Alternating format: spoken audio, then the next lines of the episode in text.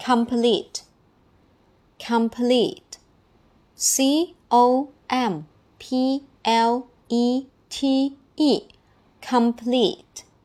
complete 动词完成，c o m p l e t e, complete 动词完成。时态变化，过去式 complete 直接在后面加一个 d， 过去分词 complete 直接在后面加一个 d，现在分词 complete 把最后的一去掉再加 ing，第三人称单数 complete 直接在后面加一个 s 给它就可以了。下面我们重点来说一下这个这么长的单词啊，complete 啊，它的记忆方法。